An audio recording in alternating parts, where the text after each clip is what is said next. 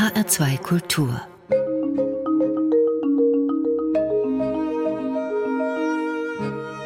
Doppelkopf ich heiße Ulla Azert und mein Gast heute ist Schauspieler, Autor, Synchronsprecher. Wir sprechen von 300 TV-Produktionen in 40 Jahren, Tatort, Traumschiff, Die Inselärztin und so weiter. Und er glänzt in Literaturverfilmungen von Siegfried Lenz, Eduard von Kaiserling, Walter Kempowski. Er ist preisgekrönt und dann das. Ich habe ihn gegoogelt und statt der Meriten, die er sich verdient hat, sind die Ergebnisse in Google die Drogenbeichte. Der Grund? Sein aktuelles Buch Follow the Sun. Willkommen, Helmut Ziel. Dankeschön. Warum war es Ihnen so wichtig, dieses Buch zu schreiben? Sie outen sich da als Ex-Kiffer und beinahe Junkie. Ich kann erstmal nur das bestätigen, wenn ich meinen Namen google. Ich bin völlig geschockt, dass nichts weiter erwähnt wird als Drogenbeichte. Ich bin jetzt irgendwie so der Vorzeige-Junkie der Nation, habe ich das Gefühl.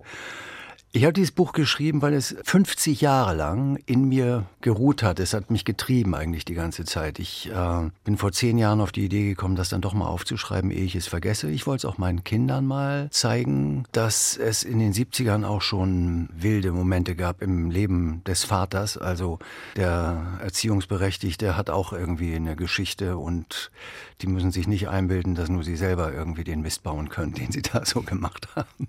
Ja, mein Sohn sagte neulich zu mir, ich habe jetzt gelernt, Mama, du hattest auch ein Leben vor uns Kindern. Insofern kann ich das gut verstehen, was Sie sagen. Man wird ja ganz anders wahrgenommen als Vater und wir nehmen Sie jetzt im Internet eben nur als den Ex-Kiffer, ja, den ja, ja. Drogenabhängigen. Wie konnte er Schauspieler werden, fragt man sich dann.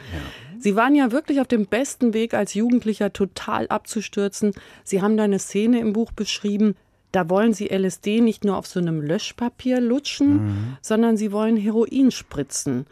Warum haben sie es dann nicht gemacht? Na, das ist eigentlich, äh, jetzt äh, befinden wir uns schon ganz am Ende, äh, nachdem ich in einer Junkie-WG in, in Amsterdam abgestürzt bin. Da gab es eben täglich diese Abstürze mit Heroin. Und ich habe da begriffen, dass Junkies eigentlich äh, ihre Sucht legitimieren in dem Moment, wo sie jemanden überreden, das auch zu machen. Und da war einer, das war ein Deutscher, ein Hannoveraner, der hat täglich mich bearbeitet. Also, du kannst doch gar nicht mitreden und du musst es auch mal probieren und guck mal. Und das macht überhaupt nicht. Guck mal hier, hier gibt's so viele, die, die drücken schon jahrelang und die leben doch auch noch. Also hab nicht so viel Schiss. Und und in irgendeiner depressiven Phase hatte er mich dann so weit, dass er mir die Nadel dann an den Arm gesetzt hat. Schön alles abgeklemmt vorher, das Heroin gekocht. Und ich weiß nicht, was mich geritten hat. Es war so der letzte Funke Respekt oder einfach eine mörderische Angst. Wenn ich damit anfange, dann ist es das Ende. Dann komme ich da nicht mehr weg aus Amsterdam und aus dieser Drogenhölle. Also, es war ein Reflex. Ich habe den Arm weggerissen, habe gesagt, nein, nein, nein, geht nicht, geht nicht. Ich bin noch nicht so weit. Gott sei Dank. Ja, ja, ja, im Nachhinein natürlich, Gott sei Dank. Aber das ist ein interessanter Gedanke, dass man das also braucht, um die eigene ja. Sucht zu legitimieren. Ja, ja, dann fühlen die sich besser. Sie waren 16, als ja. Sie von der Schule geflogen sind, als Sie zu Hause rausgeflogen sind. Was war denn da passiert, einen 16-Jährigen so vor die Tür zu setzen? Äh, ich bin so befreit, dass ich es endlich mal loslassen kann und aussprechen kann, weil ich musste so viele Fernsehproduktionen promoten und auch Kinofilme und, und, und. Es ist durchgesickert, dass ich irgendwie, dass da irgendwas war mit der Schule und geflogen und so, was, was denn der Grund gewesen wäre. Und ich habe dann immer so rumgedruckst, ja, viel geschwänzt und dann wurde ich auch mal irgendwann mal von findigen Journalisten gefragt, oder etwa Drogen? Nein, nein, nein, natürlich nicht.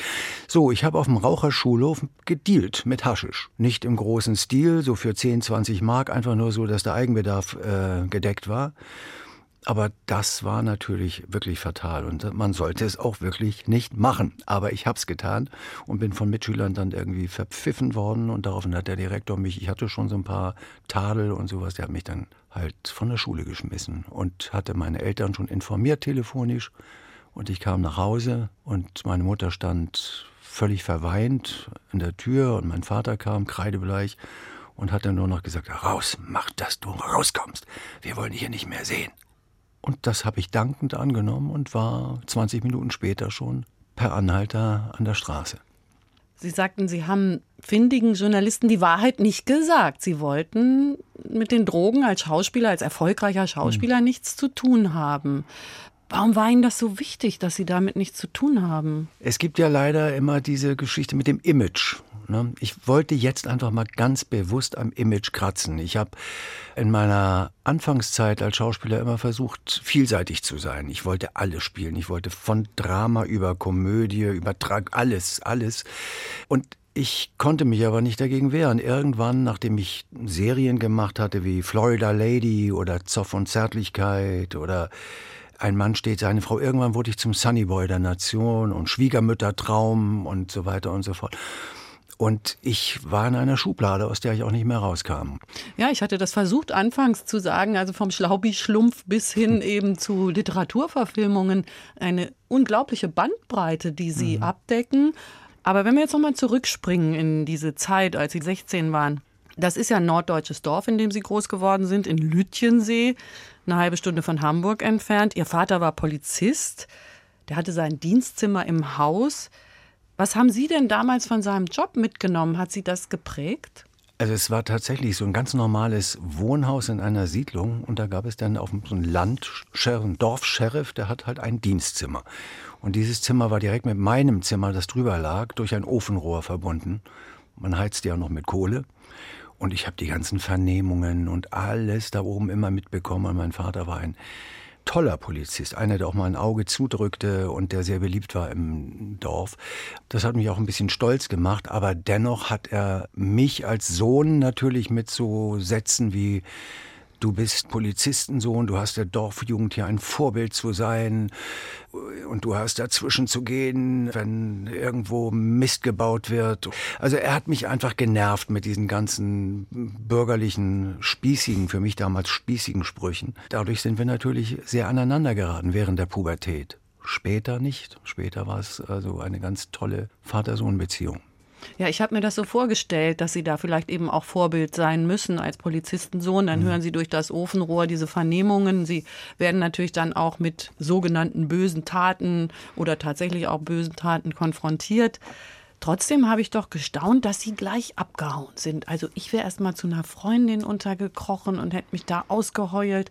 Aber sich da gleich an die Straße zu stellen und dann loszutrempen, war das von langer Hand geplant oder war einfach das maßvoll? Was hat sie da so beflügelt, möchte ich sagen, dass sie dann gleich die Flügel ausbreiten? Ja, ich äh, wollte den radikalen Schnitt. Ich wollte raus aus dem Dorf, ein sehr schönes Dorf eigentlich, wie ich jetzt finde. Ich lebe da ja auch schon wieder mhm. seit 32 Jahren. äh, aber damals erschien mir das halt alles unendlich spießig. Es war alles so gleiche Bauweise, kleine Einfamilienhäuser, Nachbarn, die mich nicht mehr grüßten, weil ich lange Haare hatte mit vielen Freunden war ich im Grunde genommen auch schon durch, weil die nicht so in Anführungsstrichen so mutig waren wie ich, weil ich bin dann schon mal ein paar Nächte weg gewesen und habe mich komplett mit allen angelegt. Ich wollte einen radikalen Schnitt und dann war eben dieses wahnsinnige Lied Follow the Sun. Das war Input, um tatsächlich auch Deutschland zu verlassen. Eigentlich wollte ich wirklich in den Süden nach Südfrankreich oder noch weiter nach Griechenland oder so und ich bin dann allerdings nur bis Brüssel gekommen. Sie hören HR2 Doppelkopf mit Helmut Zierl und er hat sich gewünscht Follow the Sun, passend zu seinem Buch, so ist auch der Titel. Ich bin Ulla Azert und wir hören Follow the Sun von den Beatles. One day you'll look to see I've gone, for tomorrow may rain, so I'll follow the sun.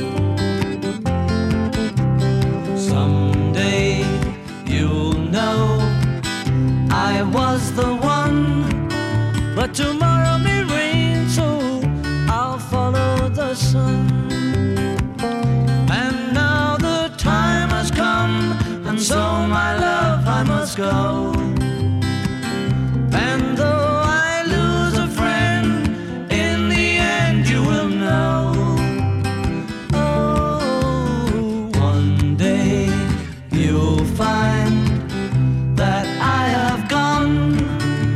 tomorrow.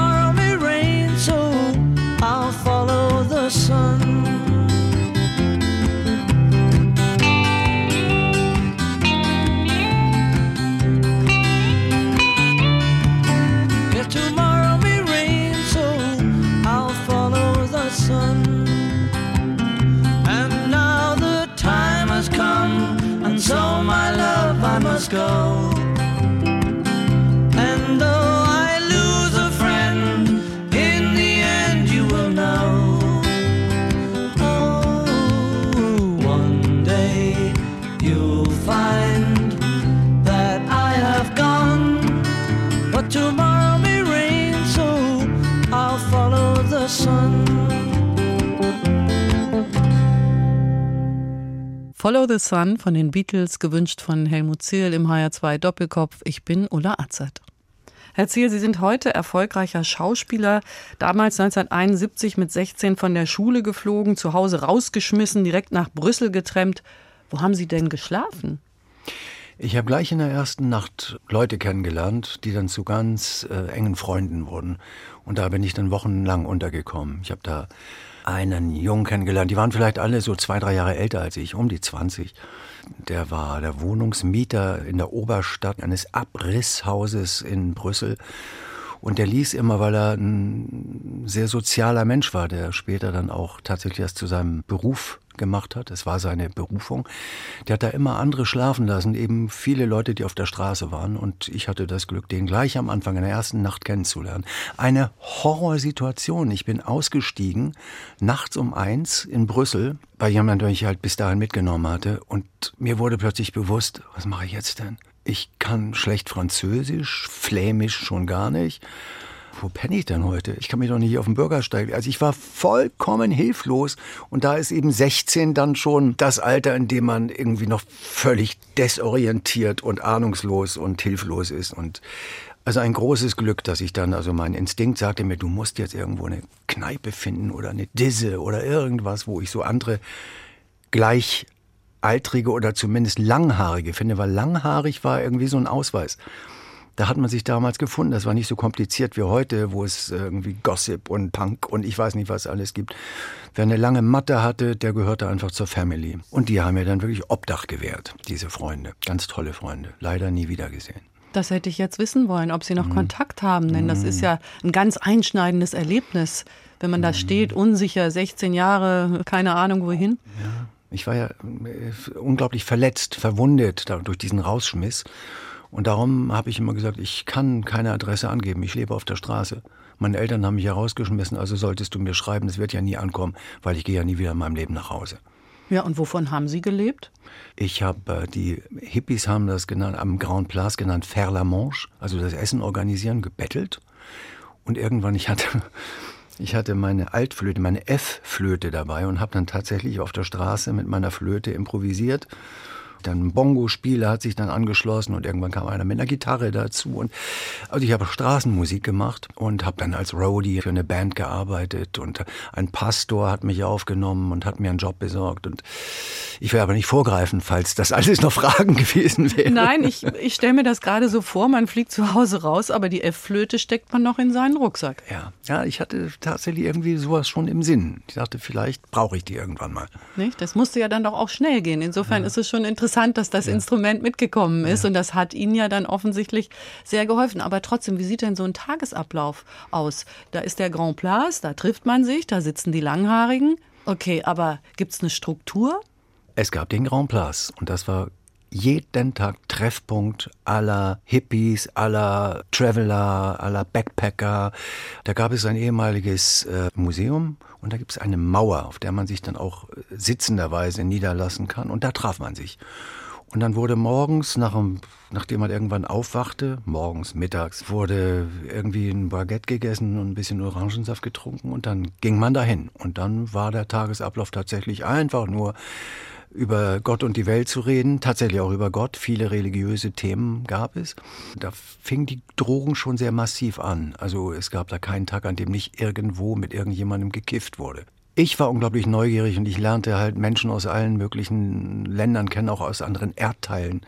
Und weil ich mein Leben lang immer so viel Fernweh hatte, fühlte ich mich da so ein bisschen befriedigt dadurch. Ich habe dann äh, Freunde kennengelernt, waren dann auch wieder später Freunde aus Malaysia, von den Fiji Islands.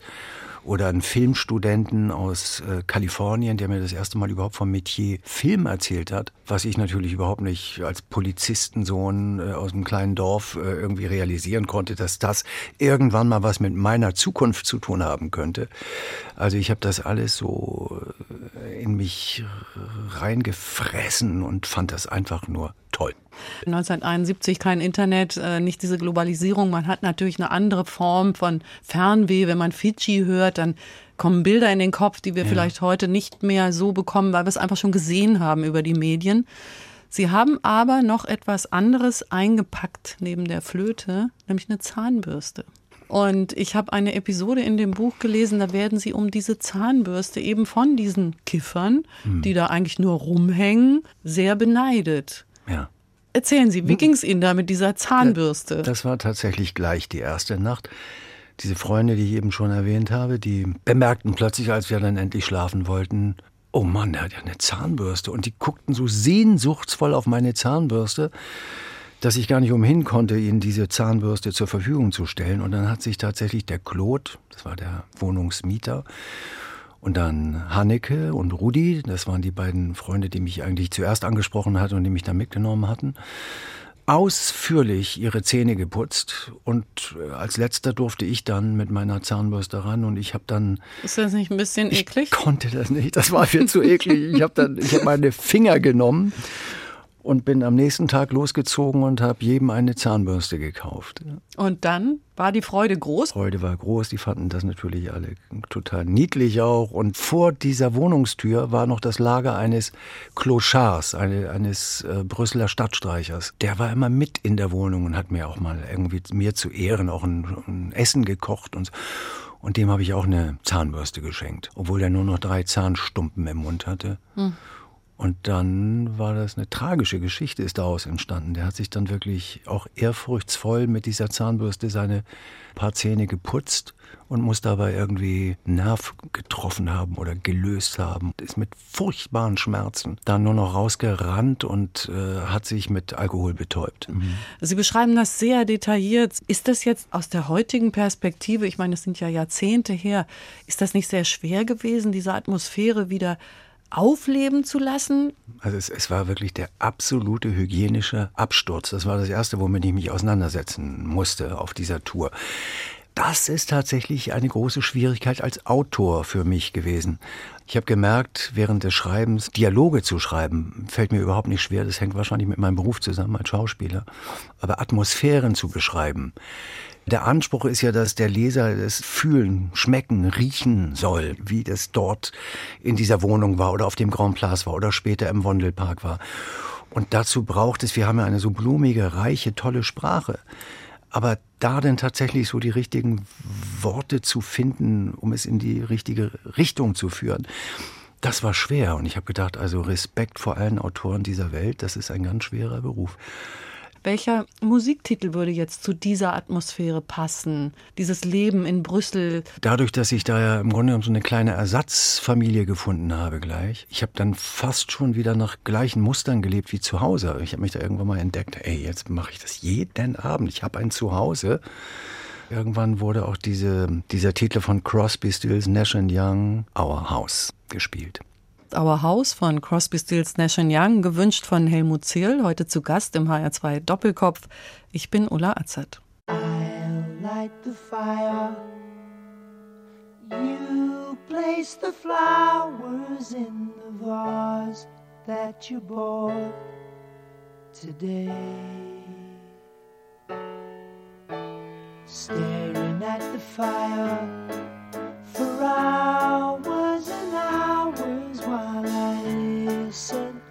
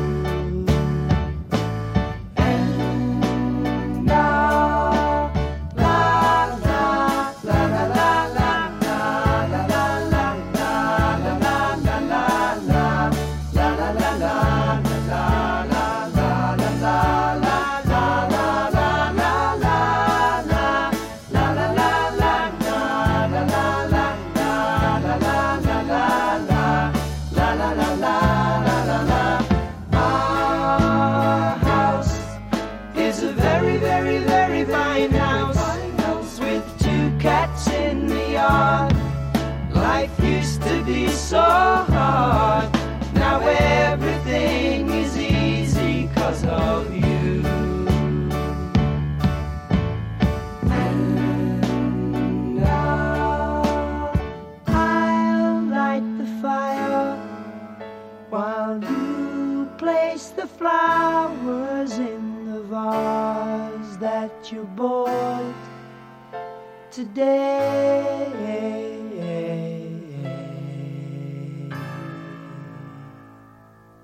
Our House von Crosby, Stills, Nash Young haben wir eben gehört im Doppelkopf in HR2 Kultur. Gewünscht hat es sich der Schauspieler und Autor Helmut Zierl und ich bin Ulla Azad. Herr Zierl, Sie haben jetzt drei Söhne, die sind aber alle erwachsen. Durften die denn kiffen? Ich habe sie auf jeden Fall alle drei dabei erwischt. Wie Und- war Ihre Reaktion? Ja, ich hatte immer das Gefühl, ich bin nicht besonders glaubwürdig, wenn ich da jetzt wirklich den strengen Papa mache. Und ich habe eigentlich da mit offenen Karten gespielt und habe gesagt, pass mal auf, ich kenne das und ihr braucht euch da jetzt gar nicht zu verstecken. Lasst es lieber, weil an diesem blöden Spruch, den es früher mal gab, Hasch macht lasch, da ist schon was dran. Ich fände es aber immer noch besser zu kiffen als zu saufen. Ich fand immer schon äh, Menschen, die mit Alkohol nicht äh, umgehen konnten, tatsächlich schlimmer als Kiffer, weil Alkohol macht einfach aggressiv, desorientiert und Kiffer sind eigentlich echt so in dieser Make Love Not War Peace. Die liegen da eher so lasch rum und hören geile Musik oder sonst was. Also diese Moral, die ein Vater hat, ich, ich kann die nicht von heute auf morgen dazu bringen, keinen Joint mehr zu rauchen. Und das kommt ja auch auf das Umfeld an und die Freunde. Das war mir alles bewusst. Die größere Warnung war Alkohol und ich habe sie aber auch immer wieder darauf hingewiesen, dass Gras und Haschisch doch tatsächlich eine weiche Droge ist und dass es doch am allerbesten wäre, so völlig nüchtern durch die Welt zu gehen. Die Öffentlichkeit hat jetzt ihre Drogenbeichte erfahren. Aber als sie ihre Jungs beim Kiffen erwischt haben, haben die denn gewusst, dass der Papa selber gekifft hat? Ich habe es denen spätestens in dem Moment erzählt. Ich habe ja früher auch gekifft. Ich habe meinen roten Faden fürs Leben halt Zufall zu verdanken und sehr, sehr früh entdeckt. Sie haben ja als Polizistensohn auch mitbekommen, dass eben dort Trinker irgendwas angestellt haben, die ihr Vater dann festnehmen musste und verhören musste. Was wollten Sie denn anders machen als Ihr Vater, der Polizist aus dem Dorf? Im Grunde genommen ist es nicht vergleichbar. Mein Vater war in Kriegsgefangenschaft. Ich war auf einer Schule 1971, in der sicherlich noch Altnazis mich unterrichteten. Das heißt, wir waren sehr politisch. Es gab damals das erste Mal die SMV, die Schüler mit Verantwortung, und da war ich dann auch gleich ganz aktiv. Allein dieses Wissen, dass die Generation meiner Eltern den Krieg mitgemacht hatten und möglicherweise, obwohl die das äh, immer weit von sich gewiesen hatten, aber möglicherweise Nazis waren oder sowas, das, das hat so einen Konflikt heraufbeschworen, dass ich da schon mal mich ganz weit entfernen wollte. Ich wollte auch niemals in einem bürgerlichen, spießigen 50er Jahre Haus leben. Ich wollte einfach von allem weg. Also es war wirklich die Gier da, alles komplett anders zu machen. Und wenn man bei Freunden war, die so ein Matratzenlager hatten, dort dann zu schlafen, äh, das war dann das Größte. Da hatte man schon so ein ganz klein bisschen dran genascht an diesem anderen Lebensgefühl. Aber das war ja im Grunde auch ein Code. Also man hatte ja eben lange Haare und wahrscheinlich trank man den Tee aus so braunen Tonschälchen und hatte ein Stöfchen und ein Regal mit Backsteinen und äh, dann gab es ja eine andere Gruppe, die dann sehr angepasst war, die wahrscheinlich Kurzhaarfrisur und gar nicht davon wusste, wie die Langhaarigen so leben. Sie haben aber ja dadurch auch durch diesen Code so eine Art Ersatzfamilie. Sie haben das auch selbst so genannt in Brüssel. Es gab ja noch andere Ersatzfamilien zu der Zeit, denen Sie begegnet sind. Diese religiösen, zum Beispiel diese Jesus People.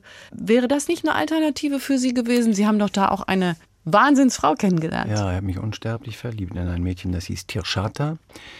Das war der Name, den sie angenommen hatte. Ich habe ihren wahren Namen nie erfahren. Das war eine Brasilianerin, die über Paris irgendwie von den Eltern dorthin geschickt zu den Jesus People gelangte und die mich halt auch überreden wollte, in diese Sekte einzutreten. Und da hatte ich ähnlich, wie ich vorhin erzählt habe mit dem Heroin, da hatte ich auch so ein Frühwarnsystem. Da habe ich irgendwie gemerkt, nee, wenn ich in so einer Sekte jetzt lande, dem misstraue ich. Da ist es zwanghaft, dass man irgendeinen Glauben nacheifern muss, den ich möglicherweise gar nicht will. Religion spielt eine große Rolle für mich. Ich war damals durchaus, bin es übrigens bis heute, gottesgläubig. Aber mit Sekte und Kirche und mit all diesen Sachen habe ich nie was am Hut gehabt. Es wäre eine Ersatzfamilie ja. gewesen, möglicherweise. Warum? Äh ja, aber da war mir dann diese freakige Ersatzfamilie, bei der ich schon untergekommen war, war mir tausendmal lieber. Ich habe aber kurz darauf diesen Pastor kennengelernt, der so eine Organisation Infort Jeune, also Hilfe für Jugendliche, mitbegründet hat und der hat auch Leute von der Straße aufgenommen und da bin ich dann auch gelandet. Das wurde dann eher wieder die Ersatzfamilie, weil ich da einfach keinen festen Regeln mich unterwerfen musste. In einer Sekte musst du halt ganz genau, da gibt's einen Oberguru und du hast das zu tun, was da erwartet wird. Und genau das wollte man ja eigentlich eher nicht. Dieser Oberguru, den Sie da ansprechen, der hat ja auch Ihre große Liebe von ihnen weg ja, äh, ja, ja. gescheucht oder sie an sich gezogen.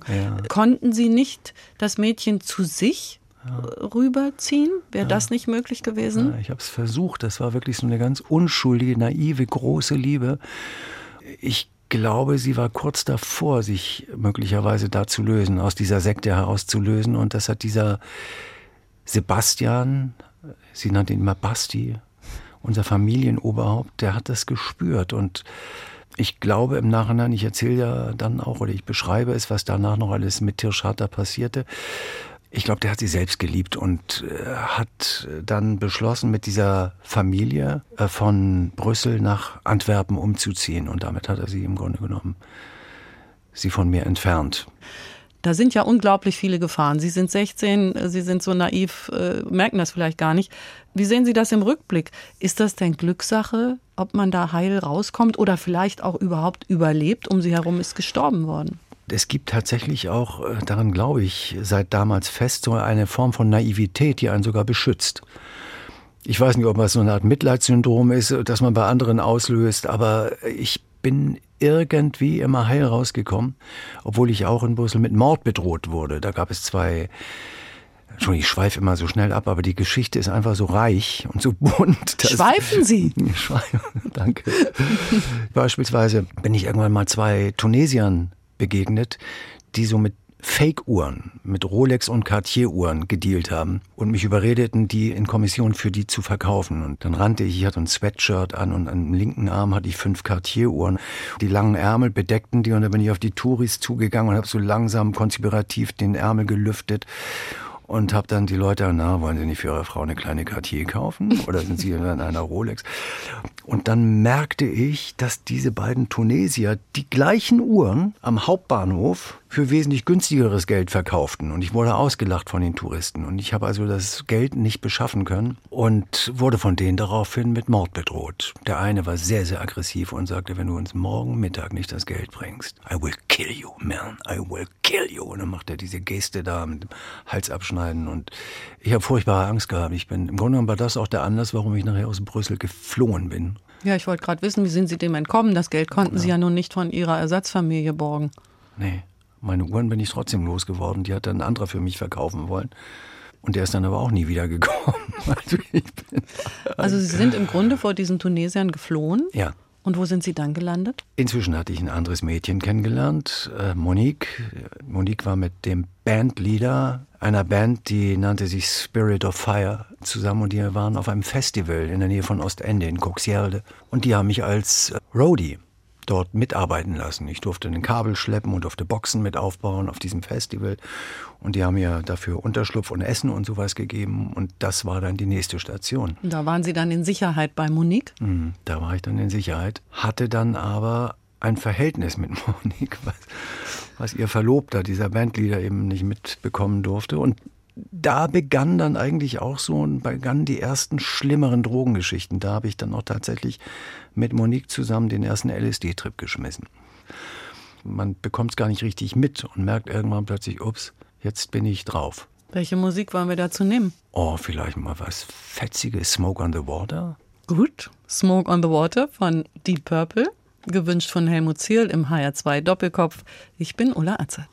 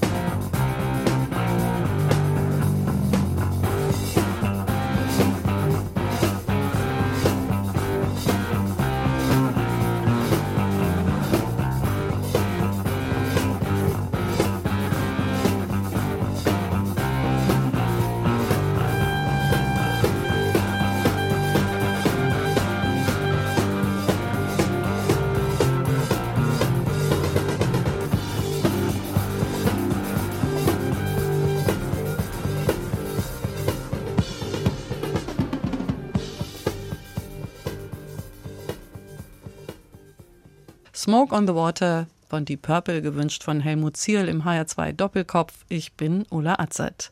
Und ich freue mich, dass wir jetzt weitersprechen können über ihr wildes Leben als 16-Jähriger von zu Hause abgehauen, rausgeworfen, von der Schule geschmissen, dann mit dem ersten Lift bis nach Brüssel gleich gekommen, in Brüssel in einem verwarzten Haus gelebt, Ersatzfamilie gefunden, gekifft und auch härtere Sachen genommen. Ja, und Follow the Sun war das Motto, aber sie sind nicht im sonnigen Süden gelandet, nein, nicht in Griechenland, sondern in Amsterdam.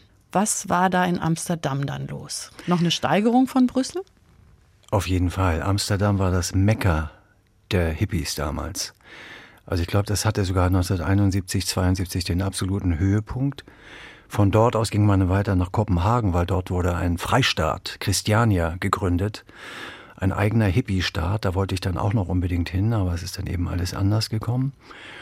Und dann sind auch viele Hippies halt weitergezogen nach Indien, nach Goa. Und da haben sie dann wirklich ihren Guru gefunden. Und es gibt, glaube ich, sogar noch Alt-Hippies, die da bis heute ja, verweilen. gibt es noch, ja. ja, ja, mhm. ja. Amsterdam, man kommt da an, wahrscheinlich hingetrennt. Auch hingetrennt, äh, von einer Uni-Professorin rausgelassen worden, die hat mich bis dahin mitgenommen, die mich noch lobte, dass ich Englisch mit ihr spreche, weil 1971 gab es noch sehr viele Ressentiments gegen Deutsche, weil Adolf Hitler Holland überfallen hat und es sind viele Holländer ums Leben gekommen und darum waren viele alte Holländer wirklich immer noch nicht gut auf Deutsche zu sprechen und die sagte dann zu mir, sprich lieber Englisch, es ist besser. So, und dann hat die mich direkt vom Wandelpark rausgelassen. Dieser wunderbare Park. Ich war im letzten Jahr nochmal wieder da. Da sind ja auch kleine Teiche und diese ganzen Trauerweiden und wunderschöne Wiesen. Und das war eine Atmosphäre, die werde ich mein Leben lang nicht vergessen. Es war ein Meer von Hippies, es wurden damals noch äh, Zelte erlaubt und überall waren Lagerfeuer und überall hörte man nur Gitarren und Bongos und Maultrommeln und Gesänge und ich bin in diesen Park gekommen und war wie verzaubert und dann wie entrückt und habe nur gesagt, ich habe es richtig gemacht. Hier muss man leben. Und ich war inzwischen Vollblut-Hippie. Ich war geübt durch meine Zeit in Brüssel und als Roadie äh, in Ostende und sowas und begriff mich also auch wirklich vollends als solcher. Und dann habe ich da auch gleich wieder Leute kennengelernt. Das war sowieso, das zieht sich durch mein Leben, übrigens bis heute, dass immer wieder Begegnungen, zufällige Begegnungen stattfinden, die mich irgendwie immer weiterbringen oder in eine andere Richtung führen. Die Begegnung war dann allerdings so, dass ich letztendlich komplett abgestürzt bin. Und ich finde immer sehr schade, dass dieses Buch nur auf Drogen reduziert wird, aber sie spielen natürlich eine wichtige Rolle. Eigentlich spielt Musik und Liebe und Religion die Hauptrolle. Aber da bin ich dann tatsächlich auch zu harten Drogen gekommen. Aber Sie haben eben so vehement gesagt, Liebe, Musik. Ist das die Botschaft? Ist das die Message, die Sie bis heute von dort mitgenommen haben? Nein, die Botschaft ist eigentlich tatsächlich die, nachdem das Buch fertig war, habe ich gesehen, es gibt eigentlich für jede Generation eine Botschaft. Für die Jugendlichen, also die so alt sind wie ich damals, um die 16, denen kann ich nur sagen, und sie sollten auch dran glauben, wer Schulversager ist, ist noch lange kein Versager im Leben. Und meine Generation, für die hätte ich die Botschaft, kommt noch mal mit zurück in das Jahr 1971 und ihr werdet es lieben, ihr werdet aufgefangen von der gesamten Atmosphäre, die ich beschrieben habe, von der Musik, aber ihr werdet auch mit Schrecken sehen, dass viele Probleme der damaligen Zeit bis heute überhaupt nicht aufgearbeitet worden sind. Auch damals gab es schon Rassismus, falsche Drogenpolitik, Kriege wegen Geld, Ölkriege, wie Biafra beispielsweise. Und das hat sich sogar noch potenziert. Das ist heute schlimmer denn je. Sie haben eben gesagt, was Sie den Eltern, den Kindern der Generation mitgeben wollen. Aber bleiben wir doch noch mal bei den Eltern. Sie sagen, das war jetzt so eine tolle Atmosphäre in dem Park. Aber haben Sie denn nie Heimweh gehabt? Ich habe alle zwei Wochen zu Hause angerufen. Aber ich wollte auf keinen Fall mit meinen Eltern sprechen. Ich wusste nur, denen geht's schlecht, die leiden wahrscheinlich. Ich weiß ja, ich wusste ja, wie meine Eltern ticken. Und ich habe immer gehofft, dass der Anrufbeantworter eingeschaltet ist. Hier ist der automatische Anrufbeantworter der Polizeistation Lütjensee. Und dann habe ich nur drauf gesprochen, mir geht's gut und wieder aufgelegt. Und einmal hatte ich meine Mutter dran, da hatte ich sofort einen riesen Kloß im Hals und konnte aber auch nur ein, mir geht's gut, macht euch keine Sorgen Und dann habe ich wieder aufgelegt. Damals musste man eine Telefonzelle erstmal finden und dann musste man Kleingeld haben und es musste reichen, um ein Auslandsgespräch zu führen. Das war alles nicht so einfach. Aber der Anspruch war da, sie ein bisschen zu beruhigen. Aber Ihr Vater war doch Polizist. Konnte der Sie nicht suchen lassen? Hatte er nicht vielleicht auch Verbindungen?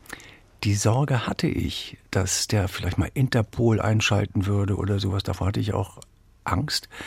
Aber im Nachhinein, es war einfach so ein Grundvertrauen. Ne? Die haben dran geglaubt, dass ich wiederkomme. Ach, tatsächlich. Ja. Mhm. Obwohl nur ein Mir geht's gut auf dem ja, AB ja, war. das hat sie aber eher bestärkt. Na, da schauen wir nochmal nach Amsterdam, denn von Amsterdam sind Sie ja dann zurückgekommen nach Lütjensee. Wie ist das passiert? Es war doch so toll in dem Park. Das war dann tatsächlich ein Todesfall. Da ist ein Mädchen in dem Raum gestorben, in dem ich geschlafen habe. Und dieses Mädchen hatte sich sehr um mich gekümmert, die hat mir Amsterdam gezeigt. Und das war der Punkt, an dem ich dann nicht mehr konnte. Mir wurde auch so bewusst, wie weit unten ich schon war, eben fast schon die Nadel am Arm. Und dann jetzt dieser Todesfall und dann bin ich nur noch rausgerannt aus dieser Wohnung, gerannt und gerannt und gerannt und stand irgendwann an der Autobahn und musste mich entscheiden, geht's jetzt Richtung Süden, Richtung Frankreich, also wieder Belgien, Frankreich oder da stand ja auch Deutschland auf einem dieser Schilder und dann hat es mich irgendwie einfach nach Hause gezogen. Es hat mich gezogen, richtig. Sie sind also direkt nach dem Tod dieses Mädchens hm. an die Autobahn gegangen hm. und nach Deutschland ja, ich getrennt. nur noch weg, ja, ja. Wie war das, als Sie nach Hause gekommen sind? Sie stehen da vor der Tür, der verlorene Sohn. Wie war Ihr Gefühl? Angst? Angst natürlich, möglicherweise nicht aufgenommen zu werden. Aber die Situation ist, äh, meine Mutter öffnete mir die Tür, brach sofort in Tränen aus, riss mich an sich und ließ mich nach, nach einer Ewigkeit wieder los und sagte nur als allererstes, Sie müsste mir mal jetzt dringend Badewasser einlaufen lassen. Gut gerochen haben Sie ganz bestimmt nicht. Es muss entsetzlich gewesen sein, ja. Und mein Vater kam dann auch und also ich habe das detailliert beschrieben. Ähm, sie haben mich wieder aufgenommen und mir dann Hilfestellung geboten, um weiterhin äh, wieder Fuß zu fassen. Wie hat die Dorfbevölkerung auf Sie reagiert? Der Chaot ist wieder da. Ich glaube, die waren ganz froh, dass ich weg war. Ich bekam auch keinen Anschluss. Ich habe mich dann natürlich auch, weil ich jetzt mein Abi machen wollte, nachmachen wollte, ich bekam nur Absagen von den umliegenden Schulen, selbst von Wirtschaftsgymnasien. Äh, die haben sich alle auf dieser alten Schule natürlich informiert, warum ist dann bei euch geflogen und dann, Vorsicht, Vorsicht, das ist ein Dealer, ganz schlimm, ganz schlimm. Also im Grunde genommen war ich schockiert, dass jemand mit 16 Jahren mal einen Fehler macht und überhaupt keinen Anspruch, also nicht mehr Fuß fassen kann in dieser Gesellschaft. Dank meines Vaters habe ich dann tatsächlich doch eine Schule gefunden, auf der ich dann zumindest meine mittlere Reife nachmachen konnte, weil ich hatte ja nicht mal die. Aber Sie sind ja dann auf dieser renommierten Schauspielschule Hildburg-Frese gelandet. Da sind Sie dann angenommen worden. Wie konnte das passieren? Wieder Thema Begegnungen. Ich bin einem Freund begegnet, der so eine ähnliche Vita hatte wie ich, der mir erzählt hat, dass er demnächst was ganz Geiles machen würde. Ja, was denn?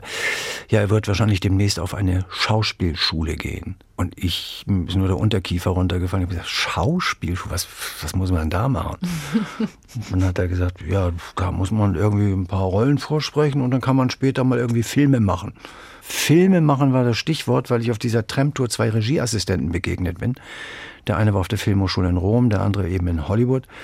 Und die haben mir beide unabhängig voneinander ganz viele vom Metier Film erzählt. Und dann habe ich eins und eins zusammengezählt und gesagt, wenn dieser Typ hier sowas macht und da gehe ich auch hin. Und ich bekam einen Vorstelltermin. Also ich, ich glaube, das Vorsprechen war schrecklich, aber sie hat mit mir dann improvisiert und da ist meine Fantasie mit mir durchgegangen und das hat sie beeindruckt und plötzlich befand ich mich mit noch 17 Jahren auf einer Schauspielschule.